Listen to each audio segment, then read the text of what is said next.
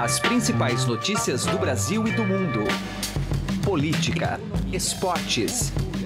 Informação com a credibilidade do maior jornal do país. Estadão Notícias. Olá, tudo bem com você? Eu sou Raíssen Abac. Está começando a partir de agora mais uma edição do Estadão Notícias, o nosso podcast com análises, entrevistas e informações sobre os temas mais importantes do momento no Brasil e no mundo. A edição de hoje apresenta uma análise das estratégias políticas e jurídicas do PT na tentativa de manter a candidatura do ex-presidente Lula à presidência da República. O registro foi vetado pelo Tribunal Superior Eleitoral com base na lei da ficha limpa, que torna inelegíveis os condenados em segunda instância, como é o caso de Lula, preso desde 7 de abril em Curitiba. Ao mesmo tempo, apesar dos recursos jurídicos e do discurso público de manutenção da candidatura, nos bastidores, o partido já prepara o lançamento de Fernando Haddad como substituto de Lula e de Manuela Dávila como vice na chapa. Qual seria o poder de transferência de votos de Lula e como ficam os outros candidatos nesse novo cenário de disputa? Vamos ouvir durante o programa as avaliações de Rodrigo Prando, sociólogo e professor da Universidade Presbiteriana Mackenzie, e de Karina Cufa, coordenadora do curso de Direito Eleitoral da Faculdade de Direito do IDP São Paulo. E você pode ouvir e assinar o Estadão Notícias tanto no iTunes quanto em aplicativo para o Android. E também pode seguir nas plataformas de streaming Deezer e Spotify. Em ambas, basta procurar pelo nome do programa no campo de buscas e passar a acompanhar todas as nossas publicações. Ouça e participe. Estadão Notícias. Direto ao assunto com José Neumann e Pinto.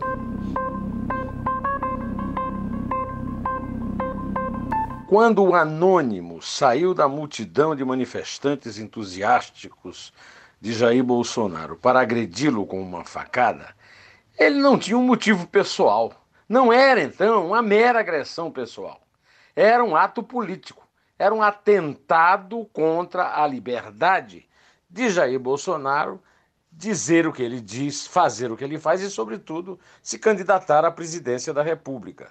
O agressor da tardinha, da quinta-feira, véspera do dia da independência, em Juiz de Fora, Minas Gerais, é um terrorista, não é um criminoso comum. É alguém que atenta contra as liberdades da democracia. A liberdade que o candidato tem de se expressar da forma que lhe convém, da forma que ele sabe, que ele conhece e que ele comunga com os seus adeptos. Da mesma forma que discorda de outros, entre os quais o agressor. Então, o agressor precisa ser muito investigado para que você saiba qual é a extensão da origem desse atentado. Querer se aproveitar do discurso, digamos, é, pouco politicamente correto do candidato do PSL para justificar o ato de um ex-militante do PSOL é canalice, é cretinice e é, sobretudo, fazer o jogo dos verdadeiros inimigos da democracia. Aqueles que querem a democracia, aqueles que defendem a liberdade, querem saber por que é que esse senhor foi para a Juiz de Fora para agredir, esfaquear um candidato a presidente. Não basta virem com platitudes do tipo intolerável, como disse Temer, mas é preciso que se tome atitudes concretas para que esse tipo de coisa não produza, inclusive, resultados piores ao longo da própria campanha. José Neumann e Pinto, direto ao assunto. Estadão Notícias. Eleições 2018. O nosso tema agora é a estratégia política e jurídica adotada pelo PT na defesa da candidatura do ex-presidente Lula, que foi vetada pelo Tribunal Superior Eleitoral por enquadramento na lei da ficha limpa. Para analisar o assunto, temos dois convidados: Rodrigo Prando, sociólogo e professor da Universidade Mackenzie, e Karina Cufa, coordenadora do curso de Direito Eleitoral da Faculdade de Direito do IDP São Paulo. Agradeço aos dois pela presença. Prazer. Queria começar aqui com a professora Karina falando dos recursos que foram apresentados, né? um ao TSE, ao Supremo Tribunal Federal, que aí já é uma liminar, e até à ONU, né? para ela reiterar aquela recomendação para que o presidente possa participar do processo eleitoral. Quais são os prazos agora e, o, do, do ponto de vista jurídico, qual a sua avaliação dessa estratégia? Bom, primeiramente, queria agradecer o convite e é, para tratar desse tema, é, precisa ficar muito atento com o que está sendo noticiado, por isso que a oportunidade é sempre boa.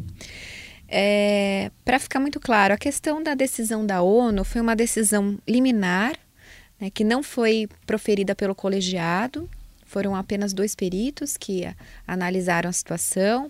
Há processos idênticos de prefeitos que foram barrados pela lei da ficha limpa pendentes desde 2012, né, das eleições de 2012 e nem sequer uma resposta foi dada, por isso que o, o ex-presidente Lula procura uma decisão definitiva da ONU para tentar subsidiar, mas o TSE foi, foi, muito claro quanto à não aplicação dessa decisão, primeiro porque fere a soberania interna do país, ele deveria que decidir se acataria ou não, segundo, é, em razão dessa decisão não ter sido feita pelo um órgão colegiado, né, pelo todos os membros da ONU, é, e terceiro, em razão ao respeito das normas internas, internas, em especial da lei da ficha limpa, considerando que ela está sendo aplicada né, desde o seu nascedouro, que foi em 2010, e foi reafirmada a sua constitucionalidade pelo nosso órgão máximo do Judiciário, que é o STF.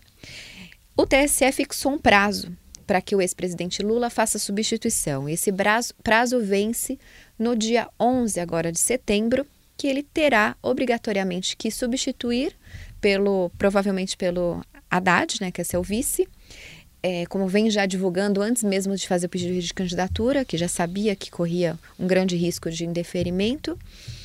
E, é, e não fazendo essa substituição, corre o risco do PT não ter candidato. Então, provavelmente, eles vão obedecer a decisão.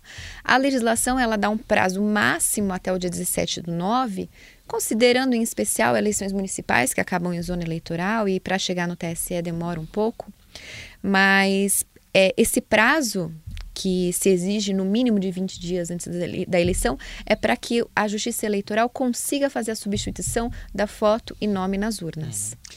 Bom, daqui a pouco a gente fala um pouco mais desses trâmites judiciais. Agora, Prando, considerando como estratégia política isso, tem riscos, né? Tem risco, Heisen, e eu agradeço novamente estar aqui contigo, doutora Karina, e com os ouvintes. Tem um risco. É, é uma estratégia deliberada do Partido dos Trabalhadores, em especial do ex-presidente Lula, de estender até o limite de tudo que for possível o nome do ex-presidente Lula como candidato. E isso é posto por conta de que Lula é aquele personagem da política brasileira com a marca, com a imagem mais consolidada no eleitorado Lula está presente em todas as eleições da nova república, o que significa que ele é um competidor desde 1989 e nós estamos em 2018. Então, assim, é uma estratégia que foi é, uma opção e ela vai ser agora avaliada se dará certo ou errado, se o candidato que será Fernando Haddad terá o tempo suficiente para ser conhecido do eleitorado e, assim sendo conhecido, ter a transferência dos votos de uma parcela, porque não serão todos, porque Lula é Lula, Haddad é Haddad, não, é, se ele terá essa transferência que com isso conseguiria pavimentar a sua ida ao segundo turno da eleição presidencial. Agora, Haddad tem um contra ele, ou a favor dele, depende da análise, né? O desconhecimento. É, é mais a favor ou mais contra? É, é pode ser lido das duas formas. Se o desconhecimento permanecer, implica em menos votos. Agora, a rejeição também está relacionada a isso. Então, tendo é, um candidato que é pouco conhecido, a partir do momento que ele ocupa a propaganda de televisão, de rádio e as mídias sociais, ele tem um potencial de crescimento. Cresce em intenção de voto, mas também ao ser ligado à figura do ex-presidente, ali você tem ônus e bônus. Uhum. Transfere-se também né, é, aquela margem de rejeição à figura de Lula ou ao candidato de Lula. Isso vai depender de como será trabalhada na estratégia da campanha e do marketing político para comunicar agora a figura de Haddad. Agora, Prando, ah, independentemente dessa questão jurídica, do que é, do que é do discurso público, já se noticia que o PT está preparando mesmo o lançamento de Haddad aí para o dia 10 em São Paulo, no Tuca, dia 11 com um grande ato em Curitiba. É, dá tempo ainda de, do ponto de vista do partido, montar uma boa estratégia para isso? Não, é, assim, a estratégia já deve estar tá montada. É porque, é, a não ser que algo de extraordinário ocorra, e isso vai mexer com o ordenamento jurídico, né? A doutora Karina é, muito bem coloca, né? É, a não ser que algo extraordinário aconteça, é, o Haddad realmente é o plano é, de substituição do ex-presidente Lula. Dá tempo, sobretudo porque a gente se encontra é, numa sociedade hoje conectada em rede. Né? Enfim, a, as eleições hoje têm é, uma dimensão que em 2014 não estava presente com a mesma força, que são as redes sociais e o WhatsApp. Né? Então, isso pode sim é, tornar o Haddad mais conhecido e dizendo o seguinte: a, a, legislação mostra que Lula, como apoiador de Haddad, embora preso, terá sua imagem, as suas fotos vinculadas até em 25% do tempo do horário eleitoral, né? É, do horário eleitoral, e os outros 75% aparecendo o Haddad. Com isso, também, todos os candidatos a deputados, governadores vão trazer a figura do Haddad junto de si. Então, assim, há possibilidade, e de novo ganha em conhecimento do público do eleitorado, mas também pode aumentar a sua rejeição, porque ele estará ligado ao ex-presidente Lula. Agora, é óbvio imagino, não é tão óbvio, né? mas eu imagino que a campanha não tenha deixado para decidir isso agora, que uhum. na verdade tenham esticado a presença do ex-presidente Lula por uma estratégia até de sobrevivência do símbolo do PT e Lula tem essa dimensão simbólica dentro do partido que ele fundou e é a sua maior expressão e liderança, mas o Haddad tem condições sim eh, de crescimento e de ser conhecido. Bom, estamos debatendo aqui as estratégias jurídicas e políticas do PT na defesa da candidatura do ex-presidente presidente Lula, com Rodrigo Prando, que é sociólogo e professor da Universidade Mackenzie, e Karina Cufa, que é coordenadora do curso de Direito Eleitoral da Faculdade de Direito IDP São Paulo. Professora Karina, lá no TSE, a base da defesa do ex-presidente foi aquela recomendação de um, de um comitê que se diz técnico né, da, de direitos humanos da, da ONU. Tem 18 peritos, mas foram dois só que deram recomendação.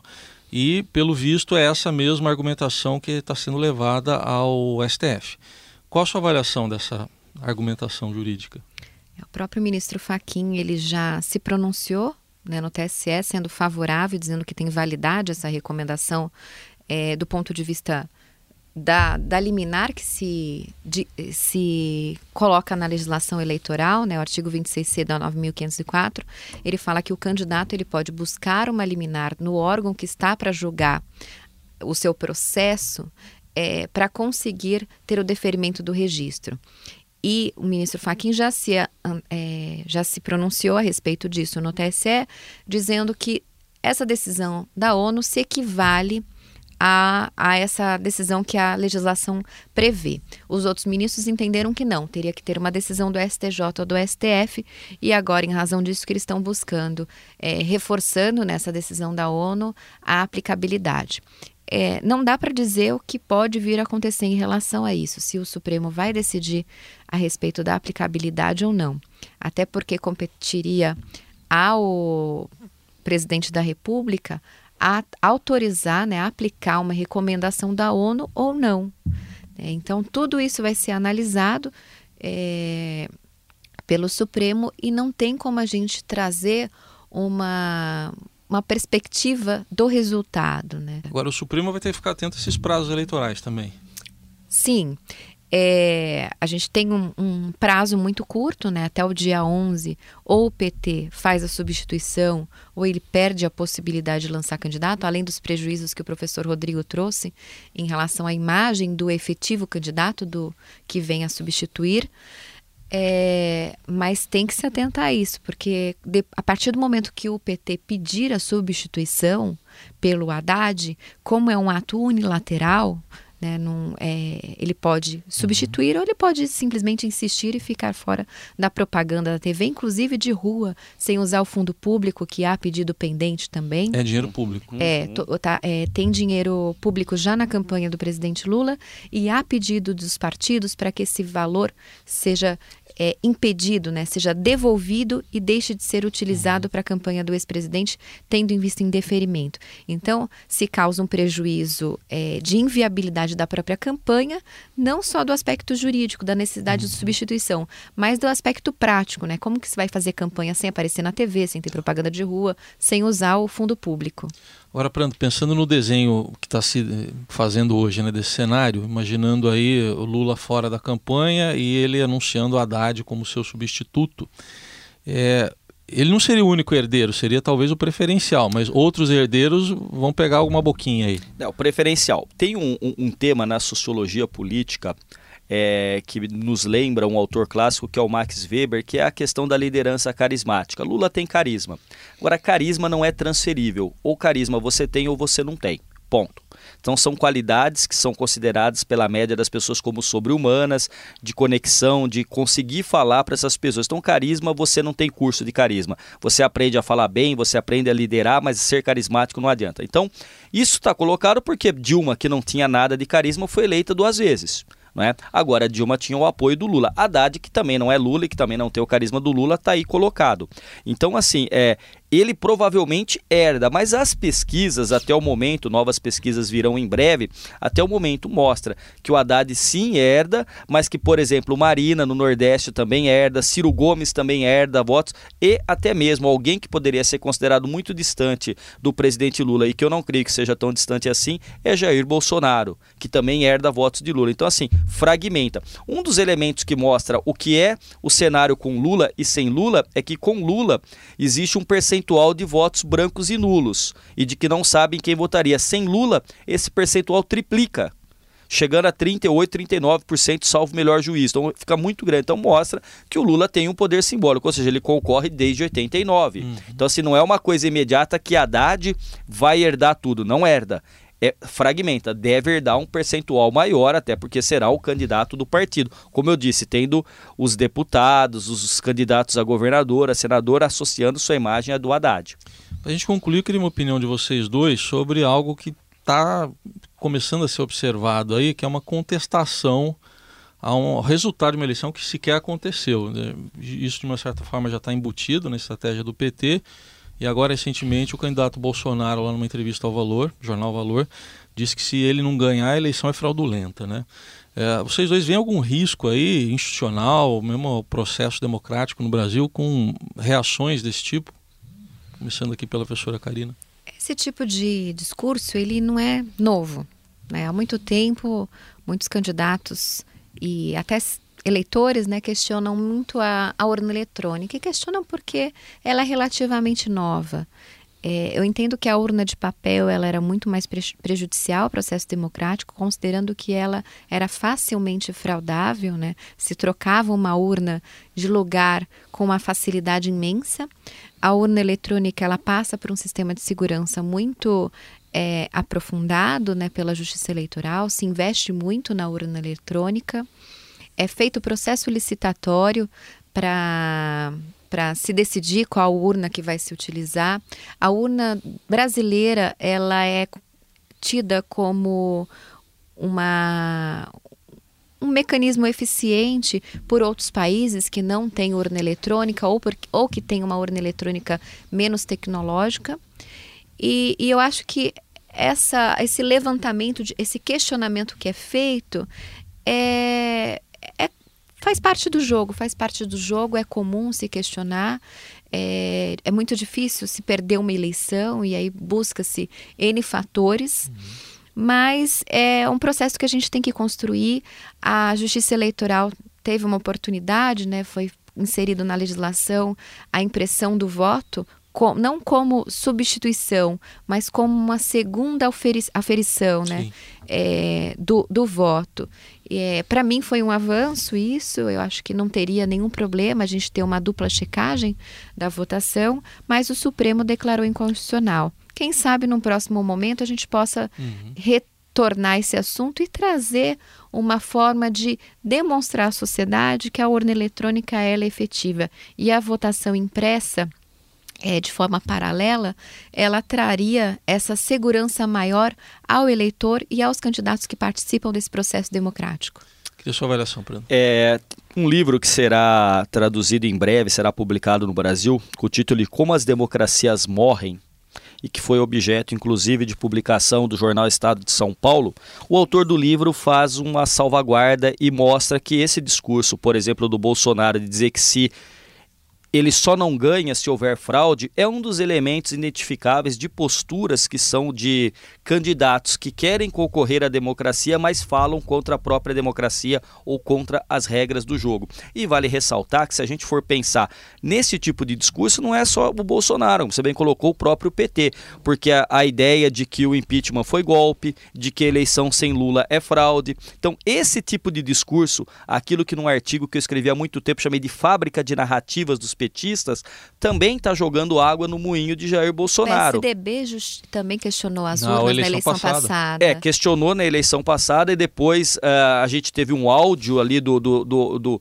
do candidato Aécio, né, né, dizendo que era só para, entre aspas, nas palavras, ele encheu o saco, uhum. o que mostra também pouco comprometimento, e aí a situação que o candidato hoje se encontra com dificuldade para se eleger até deputado federal pelas Minas Gerais. Então esse discurso, a despeito da, de se a urna ela ser ou não confiável, pô, Hoje, qualquer coisa que você fizer errado na sala de aula, na sua casa, na rua, alguém está filmando ou você filma. Você acha que vai fraudar uma quantidade enorme de urnas sem que alguém faça um vídeo, faça uma selfie, faça uma live e tudo mais? Eu acho pouco provável. A grande questão para mim é assim, esse discurso de desconfiança da democracia é prejudicial à democracia.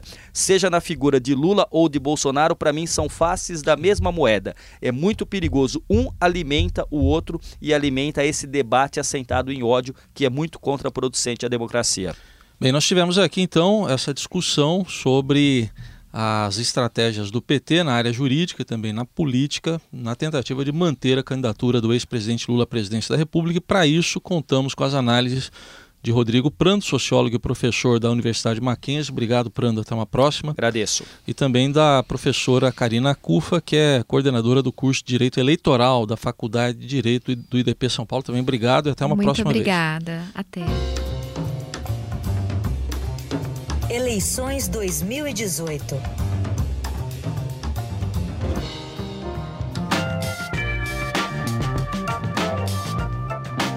O Estadão Notícias desta sexta-feira vai ficando por aqui e contou com a apresentação minha, Raíssen Abac, e produção de Diego Carvalho. O diretor de jornalismo do Grupo Estado é João Fábio Caminoto. De segunda a sexta-feira, uma nova edição deste podcast é publicada. Saiba mais no blog Estadão Podcasts. Estamos também presentes na Deezer.